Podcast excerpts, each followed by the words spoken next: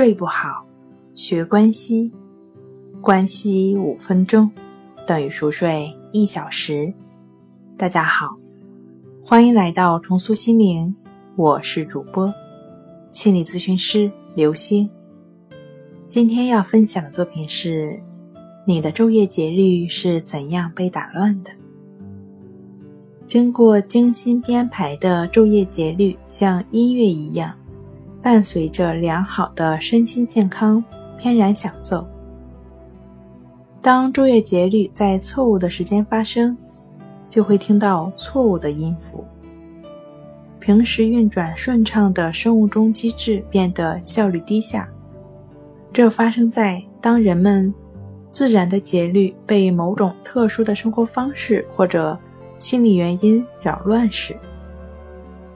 昼夜节律紊乱，或为外因，即被节律自身之外的因素扰乱；或为内因，即源自于节律自身的生理破坏，例如对夜间工作和时差的调整困难，是外因性昼夜节律紊乱。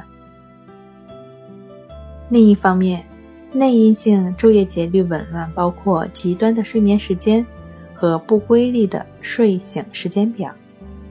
毫无疑问，技术的进步导致了电力和电灯的发明，以及现代生活方式在扰乱现代人的睡眠习惯方面扮演了重要的角色。很久以前，午夜意味着深夜。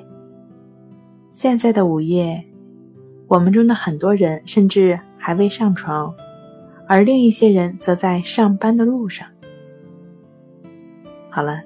今天跟您分享到这儿，欢迎关注我们的微信公众账号“重塑心灵心理康复中心”，也可以添加 “s u 零一一二三四五六七八九”与专业的咨询师对话，了解失眠的解决办法。